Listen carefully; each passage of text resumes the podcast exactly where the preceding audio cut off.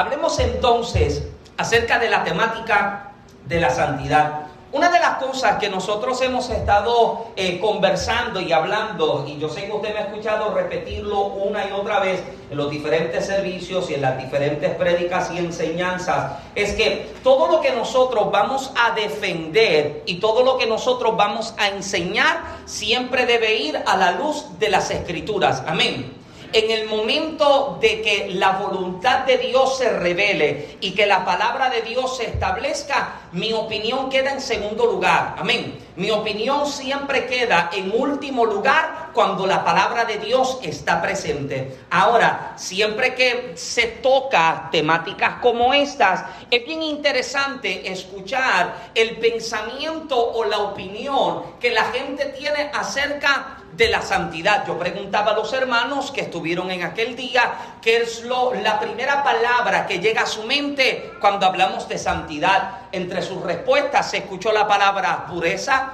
hacer lo correcto, fidelidad, alejarse de lo malo, de lo que no conviene, dejar al viejo hombre y dejar las viejas costumbres, ¿verdad? Eso es lo que cada vez que nosotros escuchamos la palabra santidad, son expresiones como estas las que de pronto despiertan en nuestra mente y nos permiten entonces manejar esta temática de esta forma. Un autor desconocido dijo en una ocasión que un santo es un pecador que tiene el corazón quebrantado por el arrepentimiento. Y esa expresión me ha parecido sumamente interesante. Vuelvo y repito, un santo es un pecador que tiene el corazón quebrantado por el arrepentimiento. Y cuando hablamos de arrepentimiento, no estamos hablando de llorar. Llorar no es arrepentirse. Cualquiera puede llorar ante, ante, ante la sorpresa de que les agarren cometiendo una falta. Cualquiera puede llorar ahí. Sin embargo, el arrepentimiento trasciende esto, porque el arrepentimiento en el griego se puede definir como un cambio de mentalidad o un cambio de dirección. Por ejemplo, iba caminando en esta dirección hacia el pecado, hacia la maldad, y en el momento en el que me di cuenta de mi falta y de mi error y pedí en súplica el perdón y la misericordia de Dios, ¿qué le dije a Dios? No vuelvo a hacerlo, no lo vuelvo a tocar, no lo vuelvo a hablar, no lo vuelvo a ver y ahora cambio de dirección. Usted da un giro de 180 grados y va caminando hacia el pecado y hacia la perdición. Me arrepiento, no voy más hacia allá, ahora voy en la dirección opuesta. ¿Me siguen? O sea, eso es cuando nosotros podemos establecer como arrepentimiento. Primera carta a los tesalonicenses, capítulo 4, versos 7 al 8, declara lo siguiente.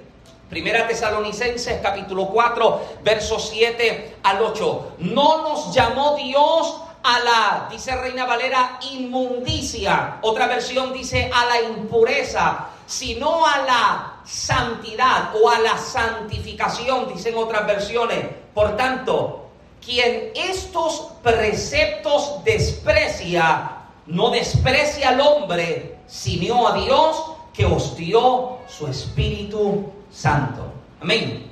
Mire lo que el apóstol está declarando, que Dios no nos llamó a lo que no es limpio, a lo que es impuro, a lo inmundo, sino que nos llamó a? A la santidad o a la santificación. Esta es la palabra en la que vamos a ir entonces profundizando en esta noche para conocer a la luz de las escrituras.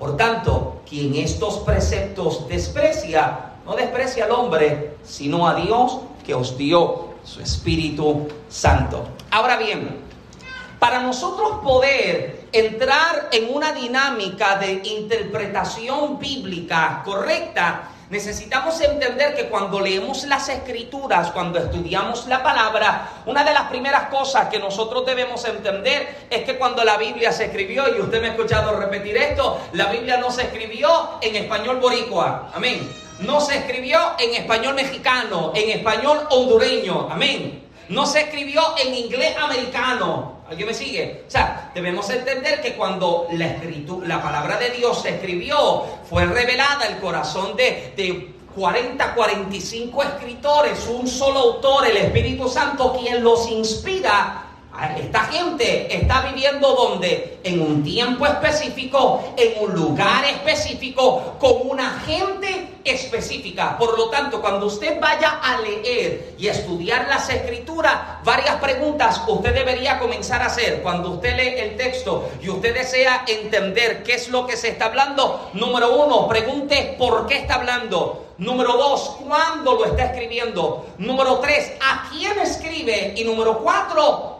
¿Dónde escribe? Hágase esta siguiente pregunta. Llévese esto, amado. Cada, cada cuánto tiempo o cada qué tiempo en específico usted dedica a la palabra del Señor, sea diario, semanal o mensualmente. Pregúntese y contéstese.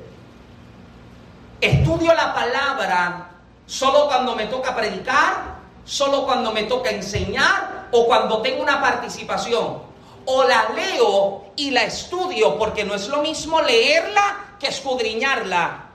Leerla es observar lo que el texto está diciendo. Escudriñarla es preguntar estas preguntas que hicimos. ¿Por qué? ¿Cuándo? ¿Quién? ¿A quién y dónde? Son las preguntas que usted le hace al texto. Ahora, para poder interpretar correctamente el texto bíblico, necesitamos hacer estas preguntas. Y si nosotros como creyentes no dedicamos el tiempo suficiente o el tiempo necesario a la, lectura de la palabra, al estudio bíblico, si no dedicamos tiempo a la oración, si no dedicamos tiempo al ayuno, ¿me siguen? O sea, si nosotros no dedicamos, escúcheme bien, su vida espiritual corre riesgo, corre peligro. Usted no puede depender de lo que yo le predico el domingo. Gracias por esos dos amenes. Y, y apagué el micrófono y todo. O sea, repito porque el micrófono se me apagó. Usted no puede depender de la palabra que domingo a domingo se predica. Porque note, note que, que, hecho tan extraordinario. Usted sabe que el agua se evapora, ¿verdad que sí? El agua se evapora. Al igual que el agua se evapora, el aceite también se evapora. Ahora, se evapora en una velocidad mucho más lenta. Posiblemente no se nota. El agua, usted se da cuenta cuando se evapora rápidamente. El aceite toma tiempo en evaporarse. Lo extraordinario, lo interesante es que usted puede tener aceite en un frasco como este. Y usted le puede hacer en la abertura o el boquete más pequeño. Y usted deja el aceite ahí. Pasa una semana y a lo mejor usted no lo nota. Un mes a lo mejor usted no lo nota. Pero al pasar de los días usted va a comenzar a darse cuenta que la cantidad de aceite que había comenzó a disminuir de poco en poco. Yo no puedo depender de la unción que yo recibí el domingo para que me lleve toda esta semana. Yo no puedo depender de la unción que yo recibí. ¿En cuándo fue el último ayuno congregacional que dimos aquí? Hace como un mes y pico, ¿verdad que sí? Si, si, si yo dependo de la unción de ese ayuno. ¿Cuántos comen todos los días? ¿Cuántos comen más de una vez al día? ¿Cuántos comen mucho como Orlando? Nadie dígame porque eso es imposible. Nadie come más que Orlando. Pero así como este cuerpo físico necesita alimento diario, también el hombre y la mujer interior necesita alimento diario. Necesita presencia de Dios a diario. Por eso es importante entonces entender que es importante dedicar tiempo a la lectura bíblica, dedicar tiempo al estudio. Hay muchas herramientas, amados, para estudiar la palabra. De hecho, si usted tiene teléfono, si usted tiene teléfono, en el teléfono se puede descargar. Y esto es algo que, que, yo escucho a Fernando que hace mucho. Pone el texto bíblico. A, a, ver si, aquí me funciona el internet. Eh, eh, es que tengo aquí grabando. Pero pues, usted tiene la aplicación. Eh, checate a ver si te sale ahí para que se escuche. Tiene, tiene el teléfono y está la aplicación de la Biblia. Y si usted pone reproducir. que agrada a Dios. Por lo demás, hermanos, os rogamos y La primera Tesalonicense 4.1, lo mismo que estuvimos leyendo. O sea, te das cuenta de que, mira, a, a, usted no se le cierran los ojos cuando quiere leer, o cuando quiere, uno quiere orar y uno le da un sueño. Uno quiere estudiar la palabra y te da sueño, fácil. Tiene la aplicación del teléfono, le da a reproducir y te pone los auriculares o te pones a trabajar en algo y estás escuchando la palabra. A lo mejor no te detuviste para leerlo impreso en una hoja, pero lo estás escuchando y me fascina que el apóstol Pablo dice que la fe viene por el qué? Por el oír. ¿Y el oír qué? La palabra de Dios. Al escuchar esa palabra, amado, algo comienza a quedarse en ti. Esa palabra comienza a mostrarse, comienza a revelarse, comienza a quedarse y en algún momento de su vida usted va a necesitar esa misma palabra que usted leyó o que escuchó, no solamente para fortalecer su fe, sino también para fortalecer la vida de alguien más. A lo mejor te encontraste a alguien en el Walmart o en el Piggly Wiggly, que Dios tenga misericordia de usted si usted entra al Piggly Wiggly, pero si usted entra al Piggly Wiggly, a lo mejor allá alguien necesita una palabra y usted recuerda, espérate, la palabra me dice tal cosa y usted le comparte la palabra. ¿Por qué? Porque yo usted la escuchó, esa palabra quedó en su corazón y lo que sale de mi boca es el resultado de lo que está abundando en mi corazón. Amén. Ahora, estudiamos la palabra, dedicamos tiempo. Una de las primeras reglas, una de las primeras reglas de la hermenéutica, o sea, de la interpretación bíblica, es que la Biblia interpreta la Biblia. La Biblia interpreta la Biblia. Usted quiere entender las escrituras, no solamente usted puede tener herramientas de comentarios y diccionarios bíblicos, pero la misma Biblia se interpreta por sí misma. Amén. Aquí no hay interpretación humana. Esta interpretación es única y es divina. Por eso es que no hay nuevas revelaciones, hay una sola revelación. Usted no tiene una revelación de la palabra, usted tiene una inspiración de la palabra. Amén. O sea, wow, Dios me reveló esto en la Biblia. No, te inspiró, te iluminó el texto. Permitió que esa palabra que era un logos se convirtiera en un rema.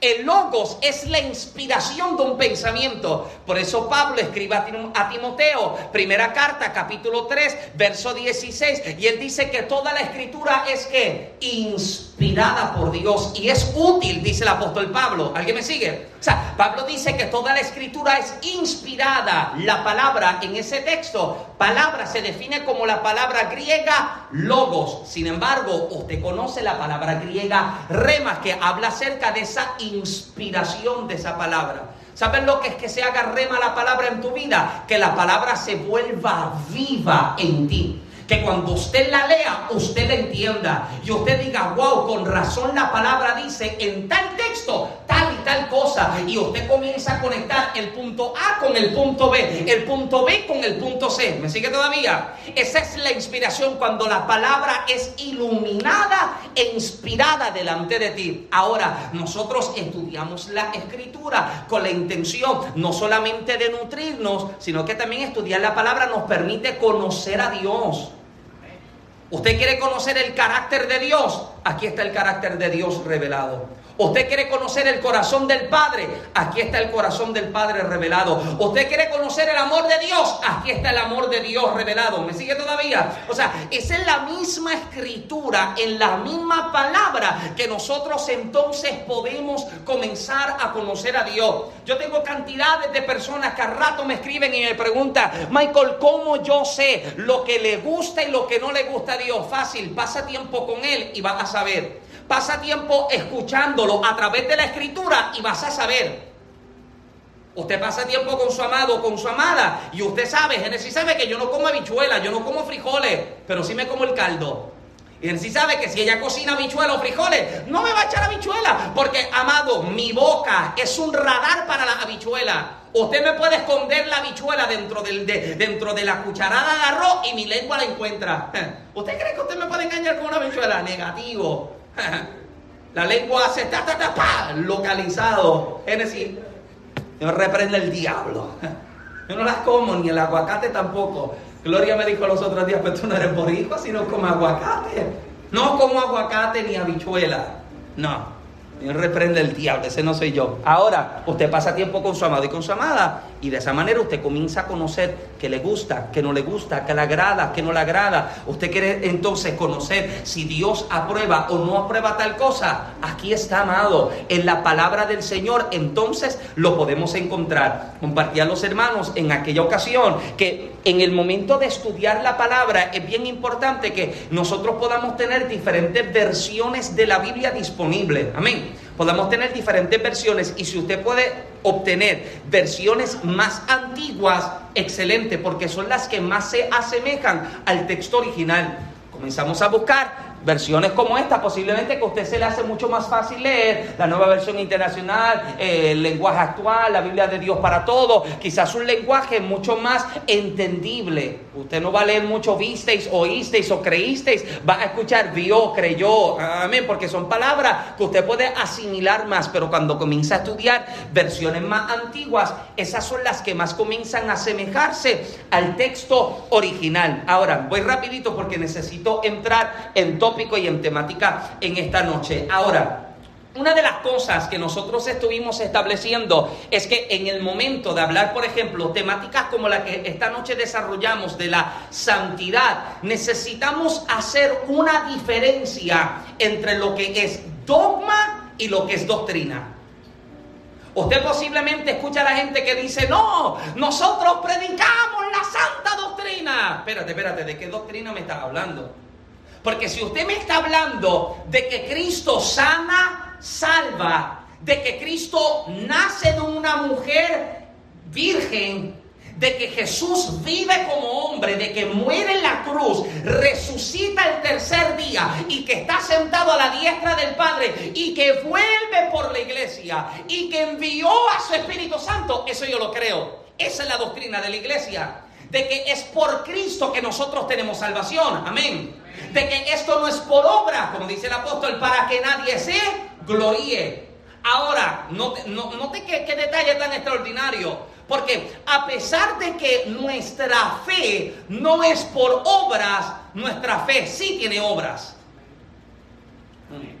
Ahora, cuando te hablo de, cuando te estoy hablando ahora de fe, no te estoy hablando de fe de creer, te estoy hablando de nuestra fe, de lo que nosotros creemos en Cristo, por Cristo, no de la fe para creer en un milagro, es por la fe que yo estoy creyendo en la salvación que yo recibo. Ahora, a pesar de que nuestra salvación no es por obras, de que nuestra fe no es por obras, nuestra fe sí tiene obras. ¿Por qué? Porque como ahora usted ha encontrado salvación en Cristo, esa fe, esa fe comienza a obrar como usted sigue compartiendo la palabra, usted puede hacer buenas obras por la gente, usted puede seguir ayudando, usted se acuerda de la gente necesitada, ¿me sigue todavía? O sea, a pesar de que la fe no es por obras, la fe sí tiene obras. Amén. Ahora, volviendo atrás, por que me fui. Hablamos acerca de la diferencia de doctrina y de dogmática, de, dogmática. Hablamos acerca de la doctrina que nosotros como iglesia creemos.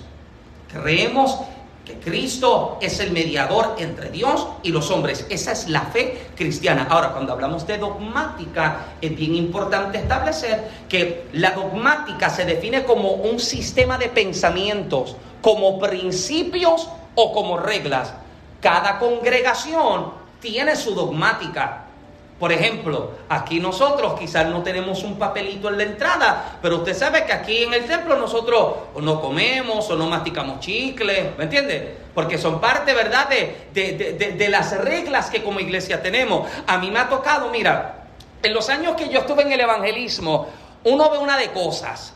A mí me tocó, a mí me ha tocado predicar en lugares, si usted ve, por ejemplo, ahora, en el altar, usted se da cuenta de que yo estoy bastante elevado.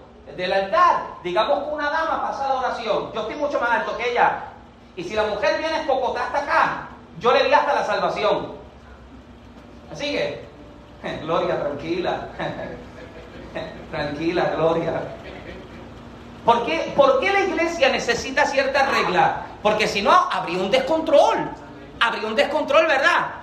O sea, si nosotros no establecemos ciertas reglas como iglesia, aquí se viene a hacer lo que sea, amado. O sea, yo respeto el, pensamiento y la opinión de cada quien, de cada quien. Pero te das cuenta de que poco a poco la iglesia se ha ido abriendo a ciertas cosas que yo creo que se vuelven demasiado peligrosas.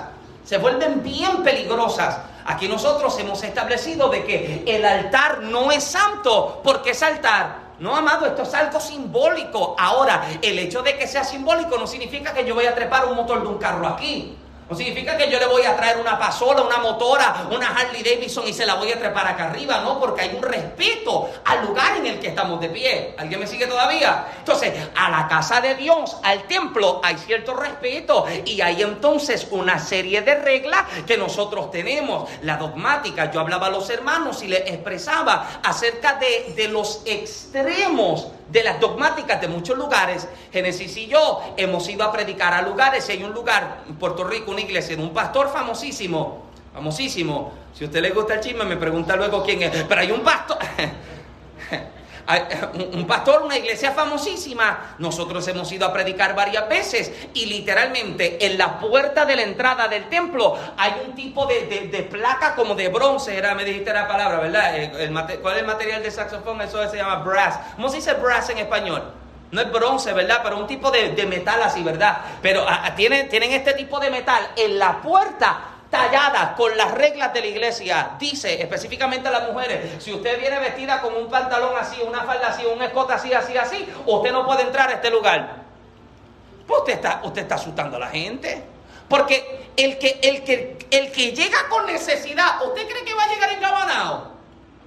¿Usted cree que va a llegar ahorcado así con una corbata? No, Él va a llegar como está. Y como está, el Señor lo recibirá. ¿O acaso no te recibió el Señor como usted estaba?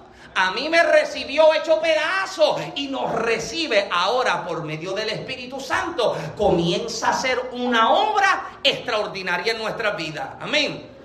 Diferencia entre dogmática y doctrina. Ahora, una de las cosas bien peligrosas son los extremos son los extremos. Muy allá como muy acá se vuelve demasiado peligroso. En los extremos, conversaba con Fernando en estos días, que estaba Lucía enseñándome el carro nuevo, conversaba con Fernando en estos días y le expresaba que el peligro de los extremos es que en los extremos es donde siempre se desarrollan sectas. En los extremos es donde las sectas comienzan a desarrollarse. Usted vio a aquellos que tenían la unción de, la manguera y los hermanos corrían al altar y les metían un manguerazo.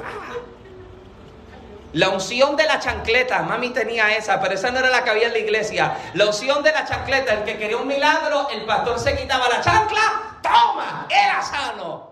¿Me sigue?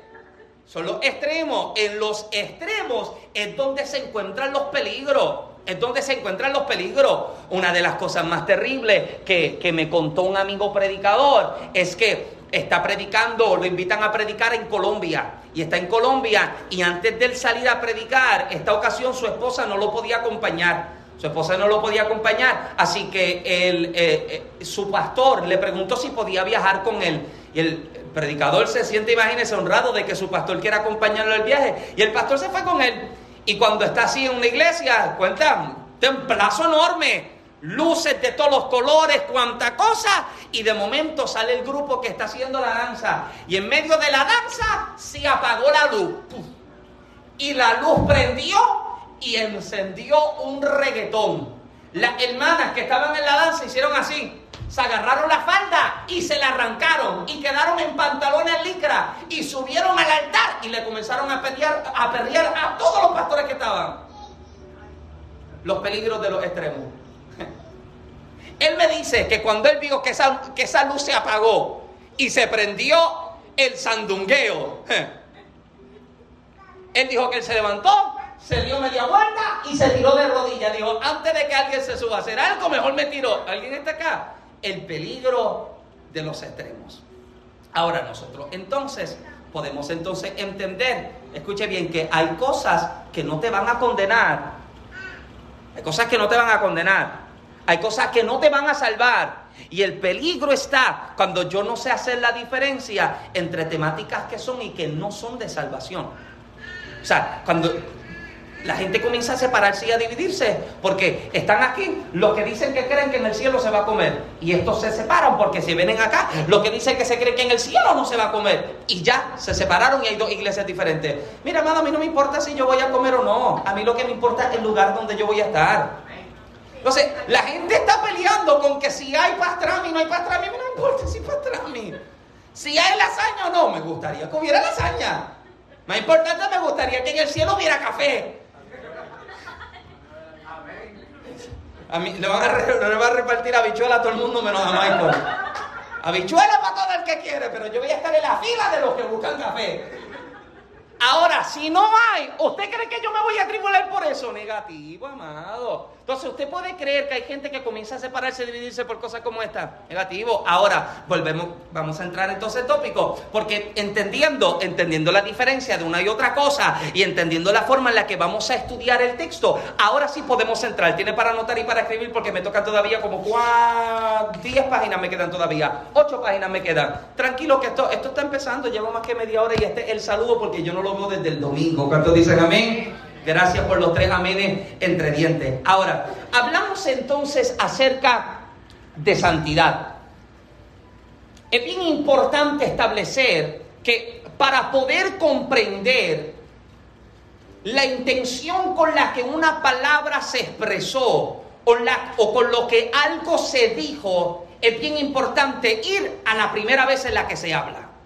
Para usted poder comprender el contexto y el significado de lo que algo quiere decir o significa, valga la redundancia, es bien importante entender y encontrar cuándo es la primera vez que esto se declara. Dependiendo de las diferentes versiones de la Biblia que usted use, usted puede encontrar la palabra santidad o sus variaciones. Voy a ir rapidito por esto para entrar Dependiendo de sus, de, sus variaciones, la palabra, usted puede encontrar la palabra santidad, la palabra santo o la santidad como esencia de Dios, como también usted puede encontrar lo que es eh, eh, una cosa santa o el Espíritu Santo o el día santo. O sea, cada vez que usted encuentra la palabra santo o santidad, no necesariamente todas se refieren a lo mismo. Amén. Todo va a depender del contexto con lo que se está diciendo. Y esa noche estuvimos estableciendo la importancia de conocer el contexto. Por ejemplo, si usted no comprende el contexto del por qué algo se dijo o de, o de la razón por la que se dijo, es posible que lo interpretemos erróneamente.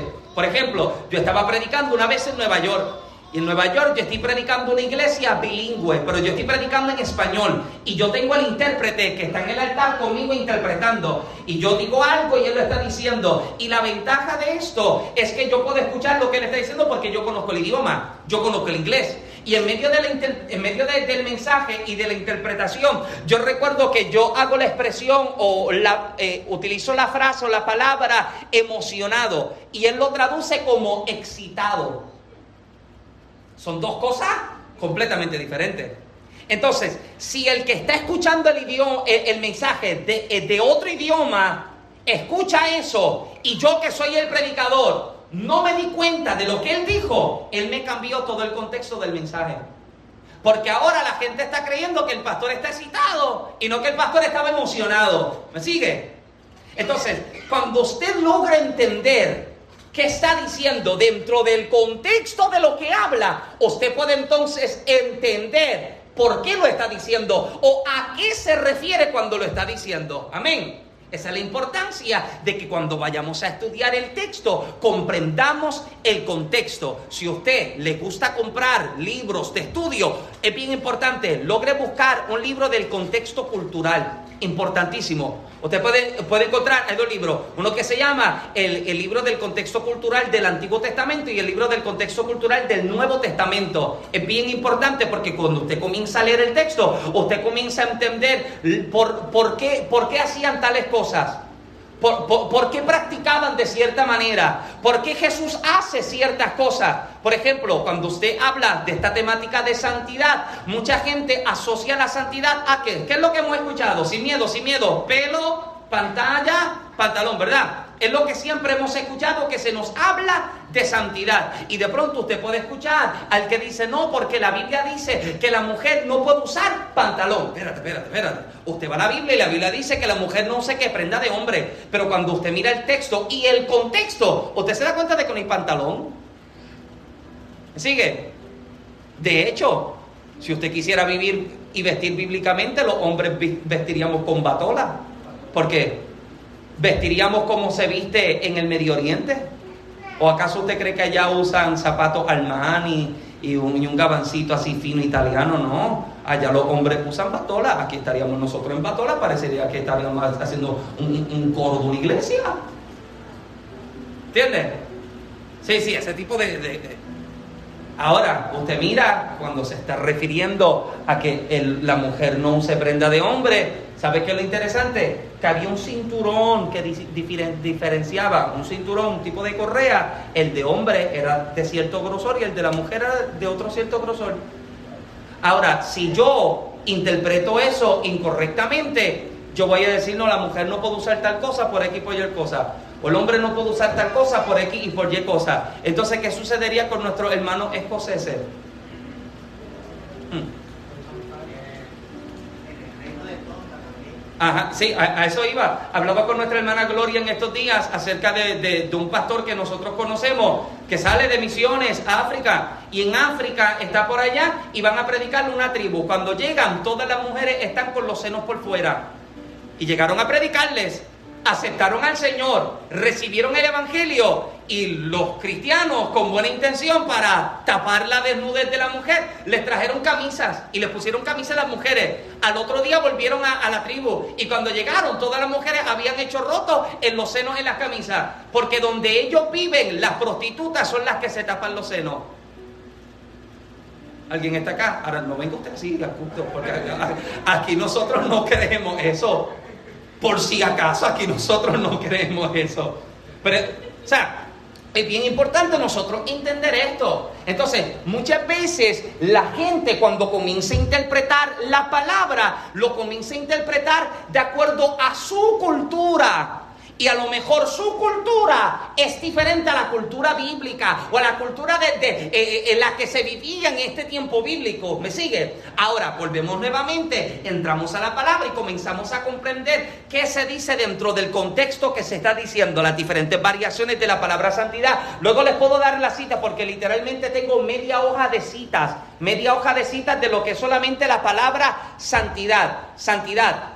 Eh, en sus diferentes eh, eh, variaciones, o, o, debería decir, en las diferentes versiones de la Biblia, por ejemplo, en la versión Spanish Sagrada Escritura aparece 76 veces, 77 veces en 75 versículos. En la Reina Valera de 1909 aparece 53 veces en 53 versículos. Reina Valera Gómez aparece 39 veces en 39 versículos. Nueva Biblia Latinoamericana de hoy aparece 30 veces en 29 versículos. Y en la Biblia de la América aparece, aparece 29 veces en 28 versículos. ¿Me entiende? Dependiendo de la traducción de la Biblia usted tenga, la palabra puede cambiar en la cantidad de veces que aparece. Ahora, bien importante, vamos a conocer cuándo es la primera vez que se dice. En el Antiguo Testamento hay 79 citas que hablan acerca de la palabra santidad. Y la primera vez que aparece, Éxodo capítulo 15, versículo 11. Vamos a entrar ahora ya casi. Nuevo Testamento. En el Nuevo Testamento hay 11 citas que utilizan específicamente la palabra santidad. Primera vez, Lucas capítulo 1, verso 75. Ese capítulo 1 es bastante largo. Ahora, ¿te das cuenta que dentro de las, de, dentro de las veces que, que, aparece entonces la palabra santidad, eh, se aparece también unas hacen, hacen referencia a la santidad de Dios, otras hacen referencia a la santidad de los hombres. Esto me parece extraordinario. Refiriéndose a la santidad de los hombres, aparece en 28 versículos. Refiriéndose a la santidad de Dios, aparece en 48 versículos. Y esto a mí me vuela la cabeza. ¿Sabes por qué? Porque Dios hace más énfasis y la balanza se inclina más a observar la santidad de Dios que observar la santidad de los hombres. Amén. Si usted se sienta a mirar la santidad de los hombres, usted se va a desenfocar de lo que es importante. Porque a lo mejor para Fernando la santidad sea trabajar o vivir de cierta manera. Y para Orlando sea trabajar y vivir de otra manera. ¿Alguien me sigue? Pero cuando yo miro la santidad de Dios, la santidad de Dios me va a mostrar a mí cuál es la santidad verdadera. Usted puede tener su opinión de cuál es la santidad, pero la santidad Dios la establece así. Amén. Ahora miramos entonces la escritura, miramos la palabra y nos podemos encontrar, note esto, note esto, la palabra santo, rapidísimo, la, palabra santo en unas versiones aparece 303 veces, otras versiones 306, otras 334, otras 376 y otras 369. Unas se refieren al Espíritu Santo, a lugar santo, a cosa santa, sea utensilio o material y a día santo. Ahora, la santidad de Dios como esencia, o que se refieren a Él específicamente en el Antiguo Testamento, la primera vez que aparece, Levítico capítulo 11, verso 44, en cuanto a la esencia de Dios. Dios es santo, Dios no tiene santidad, Dios es santo. Como Dios no tiene amor, Dios es amor. Él no tiene amor, Dios no tiene luz, Dios es luz. Amén. Esa es la esencia de Dios. Dios no tiene pureza, Dios es puro. Amén. En el Nuevo Testamento, primera ocasión, Lucas capítulo 4, verso 34. Ahora, para entrar entonces en materia de, de, de, estos textos que hemos compartido, Éxodo capítulo 15 me parece bien interesante porque mira lo que Éxodo capítulo 15 comienza a declarar. Éxodo 15, 11 dice, ¿quién como tú, oh Jehová, entre los dioses? ¿Quién como tú, magnífico en santidad, terrible en maravillosas hazañas, hacedor de prodigios? Esta palabra santidad que aparece en el texto es la palabra hebrea Kodesh. Kodesh es la palabra hebrea que se utiliza para hablar o expresar santidad. Para el beneficio de los que anotan, en el diccionario Strong es la palabra hebrea H6944, 6944, Kodesh. Kodesh literalmente significa sagrado, consagrado y dedicado. Y la raíz primaria es la palabra hebrea Kadash.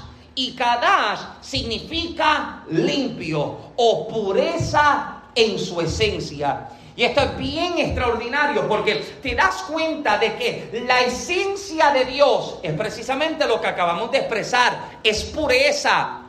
Dios en su esencia es santo, en su esencia es limpio, en su esencia es puro. Lucas capítulo 1, verso 75 declara, en santidad y en justicia delante de Él todos nuestros días en el texto. La palabra santidad es la palabra griega osiotes. Osiotes se define como, y esto me fascinó tanto porque es bien diferente, tener piedad, compasión y misericordia.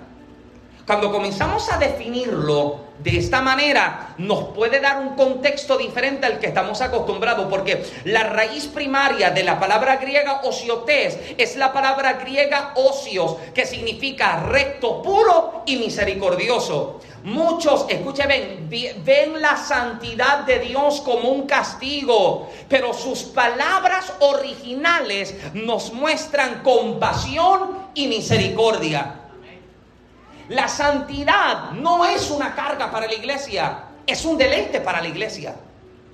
Porque refleja sobre nosotros la esencia de Dios. ¿Una esencia de qué? De compasión, de misericordia. No podemos decir que somos gente santa de Dios cuando no somos compasivos con la gente.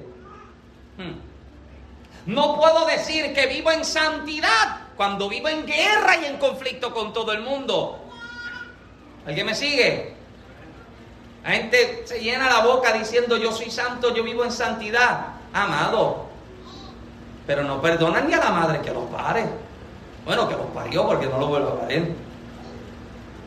Andan en guerra y en conflicto con todo el mundo. Con todo el mundo hay un problema, con todo el mundo hay una cosa. Entonces no puedes decir que vive en santidad porque tus acciones están diciendo todo lo contrario. ¿Me sigue hasta ahora? Ahora, cuando podemos entender esto, te das cuenta de que Dios muestra su esencia de santidad. Primero, pues nos la revela en que siendo nosotros pecadores, Cristo muere por nosotros. Esa santidad de Dios se manifiesta en compasión, en amor y en misericordia. ¿Por qué? Porque el pecado nos tenía como sucios, impuros, imperfectos, distantes, alejados de Dios. Pero el amor de Dios, ¿cuándo se mostró sobre nosotros? Cuando aceptamos a Cristo. No, cuando todavía estábamos en pecado. Cuando todavía estábamos en perdición. Cuando todavía estábamos haciendo las cosas mal. El amor y la santidad de Dios se reveló sobre nuestra vida. Entonces es bien importante entender que la santidad y el amor de Dios van tomados de la mano. El amor sin santidad no puede ser santidad. La santidad sin amor no puede ser. Ah, ¿Me sigue? O sea, ambas se complementan, ambas van tomadas de la mano. Ahora, la santidad de Dios es consagrar, es limpiar y es quitar la culpa. Puede ser entonces alguien limpio por sí mismo, negativo. Usted no alcanza, yo no alcanzo santidad por mis méritos. Yo puedo ayunar los 365 días al año y yo nunca puedo ser santo. Yo soy santo por obra de Dios. Yo no soy santo porque yo me abotone este botón acá, ni porque me lo suelte. Porque si la santidad dependiera de lo que yo haga o lo que yo deje de hacer, le estoy diciendo a Dios que lo que Cristo hizo en la cruz fue solamente un 98% y yo tengo que pagar el restante 2 de que el sacrificio de Cristo fue bueno, pero insuficiente. Y yo necesito hacer para ser santo y para ganarme la salvación. Hmm. Cristo lo hizo. Yo no, yo, yo, yo, yo no, no hay nada en mi poder, nada dentro de mis capacidades para alcanzar esto.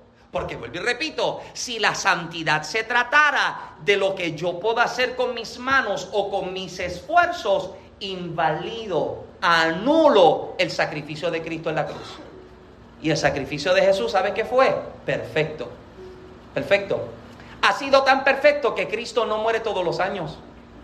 Hmm. Cristo no muere todos los días, no, Él murió una sola vez. Una, una sola vez y para siempre, dice la palabra. Una sola vez y para siempre fue el sacrificio de Cristo. Ahora, la santidad es ropa. La santidad es ropa. Hmm, tranquilo, no me en refugio, yo creo que te ven en la puerta mismo. No me apedré, no me apedré. La santidad es ropa. Porque, si, repito, si comienzo a enseñar que la santidad es esto, invalido lo otro. Ahora, ahora, ahora, ahora, ahora. Si vivo en santidad, esa santidad que yo llevo por dentro comienza a reflejarse como por fuera. Comienza a, revelarse en todo. ¿En qué sentido? En que yo voy a tratar no solamente de cuidarme a mí, sino que también yo voy a tratar de cuidar a mis hermanos. ¿Por qué? Porque yo no quiero que Marisela se sienta quizás de alguna forma incómoda conmigo. Entonces, ¿qué yo hago? Busco entonces cubrirme. Yo trato de taparme aquí. si, a usted la, la manzana de Adán le ofende, pues yo me la trato de tapar. Porque a lo mejor usted se debilita con mi manzana de Adán. Trato de apartar. ¿Me, ¿Me entiende? Ahora se va a reflejar, se va a revelar. ¿Por qué? Porque te das cuenta, escuche bien, de que lo externo es un reflejo de lo interno. Lo externo siempre es un reflejo de lo interno. Así como está nuestra vida espiritual por dentro, comenzaremos a verla reflejada en todo lo que hay afuera. Por eso es que la gente que está en depresión busca estar encerrada y oculta y con oscuridad porque no quiere que la gente lo vea. Sin embargo, usted encuentra a alguien alegre y usted lo ve quizás como Génesis limpiando y abriendo puertas y ventanas. Y yo soy uno de que, mira, yo trato de cerrar todas las ventanas por la noche de mí porque a mí, no, me gusta despertarme por la mañana con la luz, con, la luz del sol alumbrándome por la ventana. Y Génesis la abre y rácata te levanta. Esta mañana, mira, se cree que yo no sabía lo que, lo que me hacía. La nena tiene un osito por ahí que hace la oración, hace una oración y me ponía a sonar el trapo de muñeco en el oído. Se cree que yo no me estaba dando cuenta de que me está tratando de despertar. Me acosté tarde, estaba trabajando en la oficina. No, el muñeco ahí haciendo la oración. El problema es que el oso ese, la porquería de...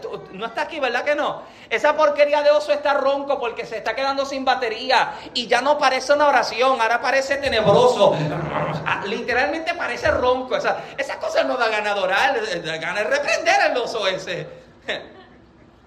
Ahora, ¿te das cuenta? Se está mostrando en alegría lo que, lo que se está reflejando en el interior. Entonces comenzamos a mostrar en nuestra forma de vivir, en nuestra forma de presentarnos, en nuestra forma de manejarnos, eh, eh, lo que nosotros comenzamos a, no solamente a mostrar con la intención de que la gente vea de que estamos bien, no, no, nosotros le estamos haciendo con la intención también de nosotros mostrar un reflejo de que eh, esto es quien yo soy, esto es quien yo soy. Y te das cuenta entonces de que lo que hay desde adentro, esa santidad que la hace quien, Dios, no yo, el Espíritu Santo no yo, escuche bien, el Espíritu Santo no necesita que usted lo ayude para santificar a alguien.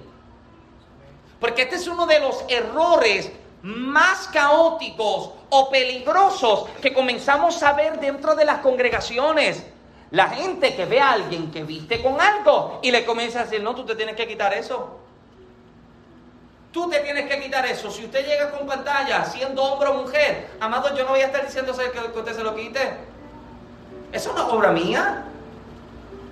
Porque, número uno, eso no te va a salvar ni te va a condenar. Y número dos, el Espíritu Santo, el que está obrando en tu vida, y va a comenzar a trabajar desde tu interior hacia afuera. Ahora, la religión se enfoca en trabajar al revés, al revés de afuera hacia adentro. No se han convertido. Mira, una de las cosas que más a mí me saca, eh, dicen que el boricua tiene una mezcla de, africano, de, indio y de español. Una de las cosas que a mí más me revienta es encontrar que en cultos evangelísticos se esté dogmatizando la iglesia. Están en un culto en la calle. Porque la iglesia está mal. Y la iglesia tiene que hacer esto. Y el que está afuera escuchando, que necesita salvación, está diciendo, yo no voy para allá porque esa iglesia está mal. Escucha para allá que allá están los hipócritas metidos. Yo no voy para allá, mejor me quedo en casa.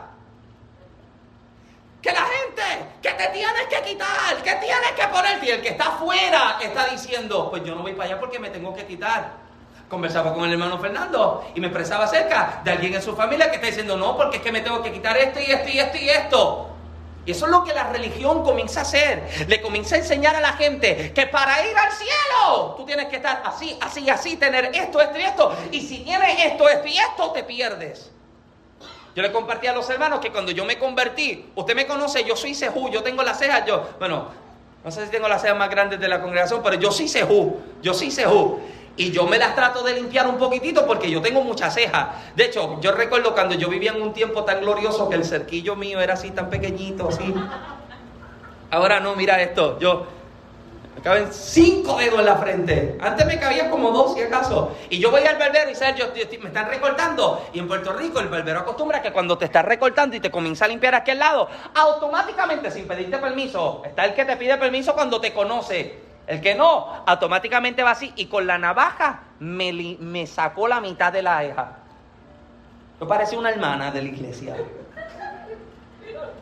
Ahora, yo vengo de una iglesia en la que se decía que si tú te sacas la ceja, tú te vas para el infierno. Y yo dije, ay Dios mío, si yo estoy perdido. Yo estoy perdido y ni lo sé. Ah, y me dije, deja que me vea el pastor. A mí me van a meter en disciplina, me dije yo. Yo no le pedí que me la... Pero eso es lo que me, me han enseñado. Que se saca la ceja, se pierde. Se saca la ceja, son amanerados. Y dice, eso que aprende el diablo. Y me sacó media ceja, más finita que las de Genesis, yo las tenía. Y me las dejé, yo no sé si yo después de eso me las dejé, me las dejé crecer tanto como que, para no sentirme tan mal, que me las dejé todas peludas. Hasta que me di cuenta de que necesitaba limpiármelo un poco. Pero eso es lo que la religión comienza a hacer. Tú tienes que hacer, tú tienes que quitar, no hagas, ponte. Entonces están, están buscando limpiar afuera. Cuando Jesús llama a los fariseos como sepulcros como blanqueados, limpios, blanquititos, puros por fuera, pero por dentro son huesos. ¿Alguien está acá? Entonces cuando la religión trata de hacer el trabajo de Dios, el Espíritu Santo se echa para atrás. Porque entonces comienza a decir, ¿cómo, yo puedo trabajar con él cuando aquel, aquel y aquel tienen las manos metidas? Dios no puede obrar, asegúrame esa puerta ahí hablando, por favor. Dios no puede obrar en nuestra vida de una forma cuando tenemos las manos de todo el mundo metiendo. Dale Baco, Fernando, ayúdalo por allá, dale Baco por allá. O sea, damos cuenta, amado, de que necesitamos entonces entender de que esto es obra del Espíritu Santo para avanzar. Eh, me quedé casi donde estaba la semana, la semana anterior. Levíticos capítulo 20, verso 7 dice, santificaos pues y sed santos porque yo, Jehová, soy vuestro Dios. La santidad nosotros la podemos entender como la separación del pecado. La santidad debe ser una forma, una manera de vivir en la que nos alejamos de todo aquello que nosotros sabemos que daña la esencia de los santos en nuestra vida. Por ejemplo, el apóstol Pablo establece la siguiente declaración. Él dice que todo me es lícito, pero no todo que me conviene. Mira cómo él dice, todo me es lícito. O sea, él está diciendo, yo puedo hacerlo todo. Pero termina declarando, pero no todo me conviene. Esa palabra me conviene en el griego se define como me es provechoso. Cuando la gente me pregunta, ¿yo puedo fumar? ¿Yo puedo beber? ¿Te es provechoso? Esa es la pregunta que debemos hacernos. Porque te das cuenta que hay ciertas temáticas que están en las áreas grises de la Biblia, que no se dice ni sí ni no. Pero ¿quién te dice así a ti que sí ni no? Tu propia relación con Dios. En tu relación con Dios tú vas a saber si esta camisa la puedes usar o no la puedes usar. Si te puedes poner este zapato, no te lo puedes poner. Yo no te lo voy a decir, eso es obra del Espíritu Santo. A mí me sucedió con una chaqueta, un jacket que yo me compré viviendo en Massachusetts. Yo me compré un jacket que me gustó, salió baratito. Tenía un, tenía un ticket de 80 dólares y me salió en 20 dólares. Y usted sabe que cuando está el especial, usted trata de llevárselo todo. Y yo me encanta. Yo decía, me parezco a Michael Jackson porque tenía como, como un zippercito aquí, tenía unos botoncitos negros. Y decía, cuando, cuando los muchachos me ven en la iglesia con esto, ahora tenía unos sellos que decían unas cosas. ¿Está todo bien? Todo perfecto, todo correcto, perfecto. Eh, tenía unos sellos y estos sellos decían el sello negro. El sello negro era literalmente la marca de la ropa, se llamaba así, el sello negro, the black label. Ahora yo lo tengo y yo estoy, yo estoy, yo estoy enchulado, enamorado de esta chaqueta y yo literalmente cuando la agarro y yo digo me la voy a llevar, literalmente yo siento la voz del espíritu que me dice a mí no me gusta. Y yo, pero Dios está en 20 pesos. ¿Sabe? Uno trata de negociar con Dios, pero Dios está en especial. Y lo único que escucha el Espíritu que me está diciendo es, a mí no me gusta. ¿Y sabe qué yo hice? De cabezón me la llevé. Así, así, José, cabezón, así de cabezón me la llevé. La compré y me fui para un campamento, para una convención de jóvenes. Voy a Conérico, estaba viendo en Massachusetts, bajo Conérico con las amistades, estoy en una convención y allá todo el mundo, wow, Michael, esa chaqueta. Y yo, yo, me, sentía, tú sabes, el presidente, todo el mundo diciéndome, qué linda está la chaqueta. Y yo, de 80 pesos, si supiera que me costó 20 pesos, yo, esto es caro, esto es de 80 pesos. Y todo el mundo, ahora, se pasó el fin de semana, la próxima semana, recuerdo que salimos a conocer a una gente. Y recuerdo que yo estoy con mis amistades, estoy con unas personas. Y cuando yo llego a este lugar, recuerdo, amado, yo recuerdo que la persona que está comienza a ministrarnos y me comienza a hablar acerca de la chaqueta. Yo la tenía puesta y me la mira y me la chequea y me dice, está bonita, pero el Espíritu Santo dice que nunca le gustó. ¡Uh, trágame tierra! Sí, sí, porque me comienza a señalar aquí tenía el sello, decía Black Label, el sello negro. Y me decía, porque tú no tienes ningún sello negro, tú tienes el sello del Espíritu Santo. El Señor te dice que nunca le gustó. ¿Y sabes qué yo hice? Me llevé la chaqueta tribulada casi así, mordiéndome las muelas de atrás. No la boté. Por ahora, abrí el closet y la metí. Pasó una semana, dos semanas, un mes, dos meses, tres meses, como cuatro, como seis meses. Y siempre que yo abría el closet, la porquería de chaqueta de frente me decía, úsame. Qué bien te ves conmigo. no voy a poner. No, Señor, reprende el diablo y la ponía otra vez. Hasta que cierto día recordó que estoy llorando y siento esa carga. Tienes que deshacerte de eso. Al Señor no le gusta, al Señor. Recuerdo que la tomé así, abrí el closet, la tomé y me dije, Si la regalo, estoy maldiciendo a alguien más. Si la tiro en la basura, alguien en la basura lo puede encontrar. Y recuerdo que tomé una navaja de estas de, de, hacerme el cerquillo, una, navaja de esta de doble filo, la agarré y la hice triza, la hice pedazo. Nadie más la va a volver a usar. Me dolió, era más que 20 pesos, pero a mí me gustaba. Pero yo sabía que no le gustaba a Dios. Entonces, en nuestra relación con Dios, con el Espíritu Santo, tú vas a comenzar a darte cuenta que sí y que no. Usted no necesita que alguien más te venga y te haga el escaneo. Ok, pasa la prueba, entra al templo. No, el Espíritu Santo va a comenzar a obrarlo en ti en casa y te va a decir esto sí, esto no. Va a comenzar a obrar en ti en la tienda, esto sí y esto no. Amén. Porque el Espíritu Santo, de acuerdo al carácter de cada quien, va a comenzar a obrar de una forma, dejándote saber entonces con qué sí y con qué no. Permítame por lo menos unos, unos eh, sí, me quedan por lo menos unos 10, 15 minutos. Romanos capítulo 12, Romanos capítulo 12, verso 1 dice, así que hermanos, esto me fascina, os ruego por las misericordias de Dios que presentéis vuestros cuerpos en sacrificio vivo, santo, agradable a Dios, que es vuestro culto racional. Romanos 12, verso 1. Ahora, mira las palabras y las expresiones que el apóstol utiliza. Hay cinco palabras que yo literalmente subrayé, que usted puede subrayar para darle énfasis. Subraye la palabra ruego, la palabra cuerpos, la expresión agradable a Dios, la palabra sacrificio vivo y la expresión culto racional.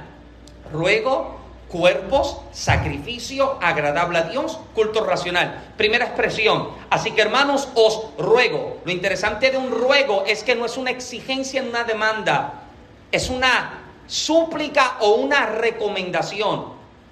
El apóstol te está diciendo, yo te recomiendo que tú vivas de cierta manera. Yo te recomiendo, literalmente te recomiendo por la misericordia de Dios que vivas de tal forma. Mira que dice, que presentéis vuestros cuerpos. Esa palabra cuerpos es la palabra griega soma. ¿Sabe lo que significa? Completo. Hmm. Él está diciendo que presentéis vuestro cuerpo, que presentéis toda nuestra vida, toda tu totalidad, no solo carne, está diciendo completo, está haciendo referencia a carne, espíritu y alma. Nosotros somos que seres tripartitos. Usted, usted, de hecho, usted es un alma que vive dentro de un cuerpo. Este cuerpo lindo que usted ve, dichosos sus ojos que lo ven. Este no es Michael. Michael vive dentro de aquí. Yo soy un alma que vive aquí. Medio dolorido, pero yo vivo aquí. Pero el Michael que está por dentro no tiene complicaciones. Amén. Somos almas vivientes. Estamos viviendo dentro de un cuerpo, dentro de un casco. Es como, como los astronautas cuando van al espacio necesitan literalmente un traje. ¿Por qué? Porque el traje, la parte exterior, los protege de un ambiente diferente. Pero el clima interno dentro del casco es el clima de la tierra. Es el clima al que el cuerpo está acostumbrado. Por eso es que el, traje del astronauta lo prepara para que pueda sobrevivir en un clima diferente al que es el suyo. Pero el interior del traje es el clima que el cuerpo humano está acostumbrado. ¿Alguien me sigue? Entonces nosotros estamos aquí en la tierra, pero nosotros no somos de la tierra. Yo le aseguro a usted que va a llegar el momento, va a llegar el día en que la trompeta va a sonar y va a llegar el día en que los muertos en Cristo van a resucitar. Va a llegar el momento en que nosotros, amados, vamos a ser levantados y vamos a ser reencontrados con nuestro Maestro en las nubes. Amén. Ahora, nosotros estamos aquí pero nosotros no somos de acá. Él está diciendo, os ruego por la misericordia de Dios que, que presentéis vuestro cuerpo, o sea, que se muestren por completo en sacrificio vivo. En sacrificio vivo. Esa expresión habla acerca de una negación a lo terrenal. Un sacrificio es algo que te duele, es algo que te cuesta. Tiempos antiguos bíblicos se sacrificaban animales, se derramaba sangre Cristo hace el sacrificio perfecto en la cruz. Ahora, ¿cuál es el sacrificio mío? Todos los días, negarme a lo que yo sé que no me conviene. Mira esto, yo recuerdo que cuando yo vivía en Massachusetts, yo recuerdo que eh, teníamos un PlayStation, teníamos un PlayStation y yo estaba con Josué, con mi hermano menor, juega PlayStation, juega PlayStation. Y yo recuerdo que el Señor me comenzó a confrontar, porque el Señor me comenzó a hablar acerca de el tiempo que yo dedicaba al juego en comparación al tiempo que yo le dedicaba a Él. Y note esto, yo recuerdo que yo estoy orando un, día en el templo y el Señor me está hablando acerca de esto. Y yo recuerdo que yo le dije al Señor, Señor, yo te hago una promesa. Esto, este, este es Michael yo te hago una promesa, yo no voy a tocar una consola de videojuego por un año. Entonces se acuerdan de John Nelson, José Cabrera, se acuerdan de Joselito, unas, unas amistades que nosotros teníamos allá, unos muchachos de la iglesia. Esos muchachos tenían todas las consolas. Y a veces nosotros nos íbamos al templo orar Pasamos el fin de semana, nos vamos viernes, nos quedamos viernes, sábado, a veces nos quedamos sábado para domingo, y el domingo el cultura por la mañana, y estábamos los cuatro, cinco, seis jóvenes en la primera fila de asiento así cabeceando, porque habíamos estado despiertos toda la madrugada orando, pero estábamos en el culto así. y, los hermanos se quejaban estos muchachos que vienen al templo a dormir. Es que habíamos estado toda la noche vigilando. Y yo recuerdo que yo le dije al Señor, por un año yo no voy a tocar una consola, por un año yo no voy a tocar videojuego. Y fue el año más difícil porque fue cuando los mejores juegos comenzaron a salir. Y mi, mi, amigo José Cabrera nos invitaba a la casa. Y en la casa tenían, ¿usted se acuerda cuando comenzaron a salir estos televisores grandes? No los finitos así, los grandes que por atrás era así. Y tenía un televisor así de grande en la sala. Y, nos, y, invitaba a jugar Halo. Halo. Y, se dividía la pantalla en cuatro. O si no, tenía eh, eh, el Wii. ¿Usted recuerda el Wii? Antes de yo hacer este, este compromiso con Dios. Yo fui a jugar Wii en la casa de él. Y usted se acuerda que se jugaba el bowling, boliche. Y, por si, es, que, no sabe de, Wii. Y tenía un controlcito así literal, parecía como el micrófono. Y usted lo agarraba así. Y usted podía hacer movimiento acá y se movía en el televisor. Y estamos jugando boliche. Y yo hago así. ¡Pla! Exploté una lámpara que había. ¡Carísima! Y lo único que se escuchó fue la mamá del muchacho, porque era boricua. ¡Joselito! ¿Qué fue eso? Yo decía, trágame tierra porque le exploté la, lámpara. El muchacho, no mami, fui yo. Que tú no sabes hacer nada. Que tú Gracias a Dios que el regaño no fue para mí. Pero yo le dije al Señor, un año, un año no lo toco, un año no lo juego. Ese año me dediqué al Señor.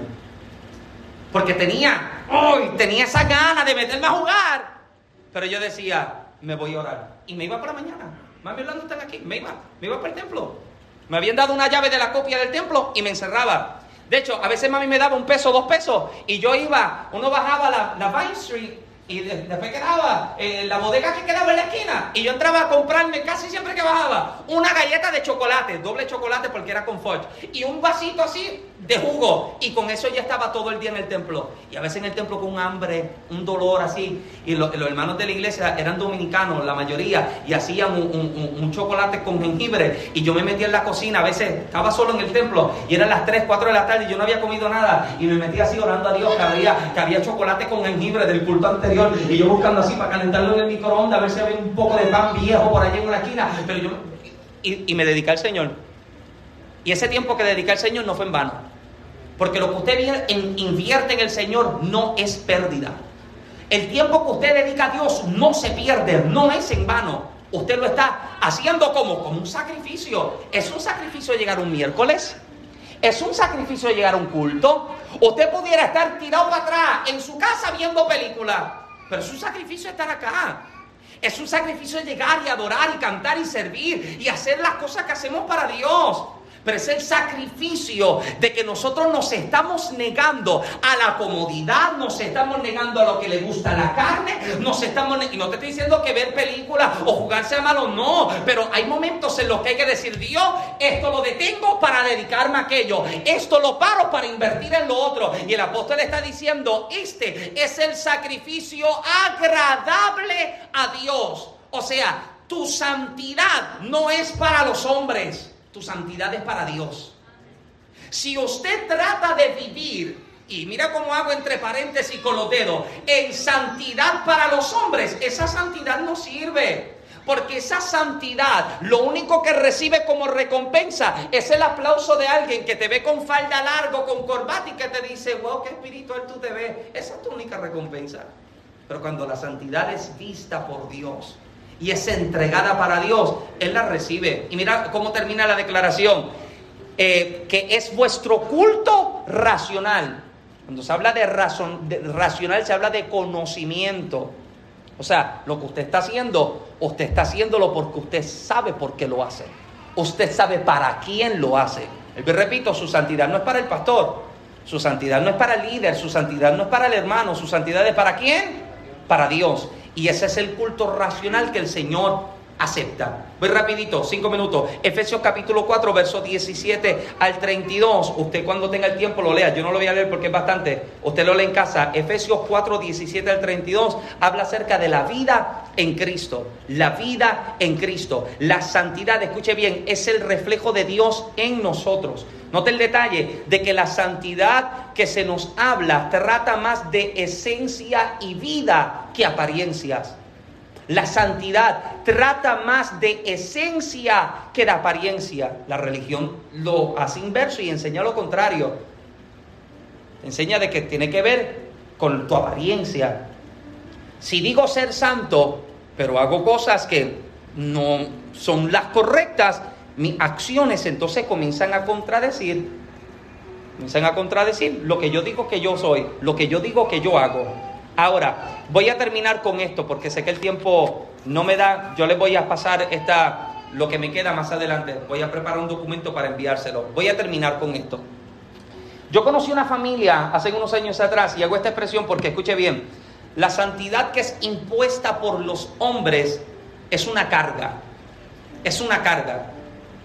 Cuando la santidad es un deleite porque quieres vivir agradando a Dios, amado, a usted no le pesa. A usted no le pesa. Me explico. Conocí una familia hace unos años atrás, de hecho viviendo en Massachusetts, una familia de un pastor. Este pastor, puertorriqueño, esposa dominicana, tenían seis hijas. Seis hijas. Ella no se había operado porque ella decía que ya no creían que la mujer se operara y que ella quería tener cuantos hijos Dios le diera. Cuando yo los conocí, su hija menor acababa de nacer. Su hija mayor tenía 22 años. O sea que la mayor y la menor se llevan una diferencia de 20 y pico de años. O sea, literalmente, la hija menor puede ser hija de la hermana mayor. Así literalmente era, era el asunto. Ahora, ellos eran una gente bien, bien fuerte. Literalmente, a ninguna de las hijas les permitía, a ninguna de las hijas les permitían tener novio hasta que cumpliera la mayoría de edad. Aquí, literalmente, yo, yo, lo fui a, yo fui a su casa, yo los conocí. Aquí nadie tiene novio hasta que cumplan la mayoría de edad. Y las muchachas, literalmente las hijas, las tenían, que tú las veías y parecían, no sé lo que parecían, parecían Amish. ¿Usted, ¿Usted ha visto los Amish? Los menonitas, literalmente así se veían. Hasta acá, hasta acá, parecían otras cosas. Ahora, muchachas iban a la iglesia, a todos los cultos, porque para ese tiempo que yo los conocí, ellos eh, no estaban pastoreando oficialmente. En sucedió una cosa, entonces estaban visitando donde yo estaba. No se perdían un culto, estaban en todo. Las muchachas así derechitas, derechitas, usted las veía y parecía literalmente una tribu los que llegaban así y se sentaban derechitas hasta el día en que cumplieron la mayoría de edad y se fueron de casa. El día que cumplieron la mayoría de edad, las muchachas se pusieron pantallas por todas partes. Las faldas largas que se ponían acá nunca más se volvieron a ver. Pantalón lo más apretado posible. ¿Alguien está acá? Se pintaban de que una cosa. ¿Por qué? Porque cuando tú lo impones y no es algo que viene de Dios, se convierte en una carga. Y cuando la gente trata de hacer el trabajo de Dios y tratar de aplicar una santidad de apariencias, Amado, la gente comienza a detestarlo. Usted quiere mostrar, reflejar santidad a Dios para lo suyo. Viva para Dios y solamente muestre su vida como ejemplo a la gente que les ve. Porque la gente que te ve va a saber si verdaderamente tú estás viviendo a la altura de lo que tú dices que tú vives. Si tú vives a la altura de lo que tú dices que tú crees. Entonces, cuando esto se impone, literalmente se convierte en una carga. Ahora, cuando usted literalmente desea vivir para Dios en santidad, separado para Él, usted se da cuenta de que esa misma santidad, como expresamos momentos atrás, esa verdadera santidad, en ella hay santidad. En, esa santidad hay compasión, en ella hay misericordia, en ella hay amor. Por eso es que nos impone el Espíritu Santo en amor comienza a obrar en nuestra vida. El Espíritu Santo comienza a trabajar en nosotros y esa misma santidad produce en nosotros alegría. Una de las cosas que más me parece terrible, o sea, yo, yo a predicar a iglesias, yo, la gente las conoce como iglesias liberales, pero es una expresión que está completamente equivocada. Iglesias liberales. No es que es una iglesia liberal, es que es una iglesia quizás con un pensamiento diferente a otra iglesia. He ido a predicar a iglesias con más open mind, como iglesias que son un poquitito más estrictos. Y me doy cuenta de que en estos lugares donde son bien tajantes, bien estrictos, amado, la gente está tan amargada. Yo veo gente y uno que está en el altar y ministra, usted ve el rostro, la expresión de la gente, amado, y hay gente que se ve tan, tan harta de la vida tú no sabes si saludarlo o reprenderlo. Uno, no se atreve a decirle ni Dios te bendiga que el Señor te reprenda. Uno no sabe porque es que viven con tanta amargura. ¿Por qué? Porque la santidad se le está volviendo una carga. Porque es una imposición de hombres y no una obra del Espíritu Santo.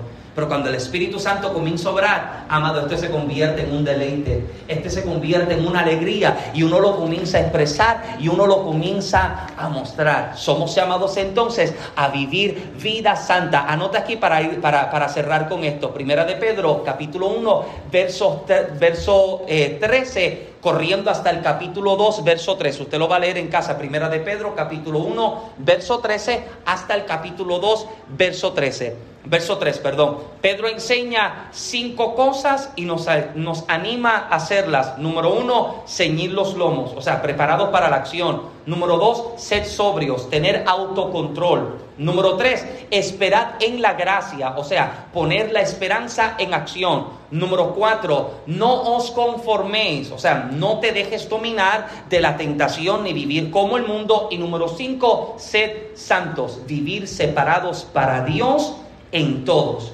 A eso es que nosotros somos llamados. Somos llamados a vivir para Dios y viviendo para Dios no nos conformamos con lo del mundo, estamos y tenemos autocontrol, estamos preparados y listos para la acción y nosotros conocemos la esperanza y la gracia que es en Cristo Jesús. Den un aplauso fuerte al Señor en esta noche.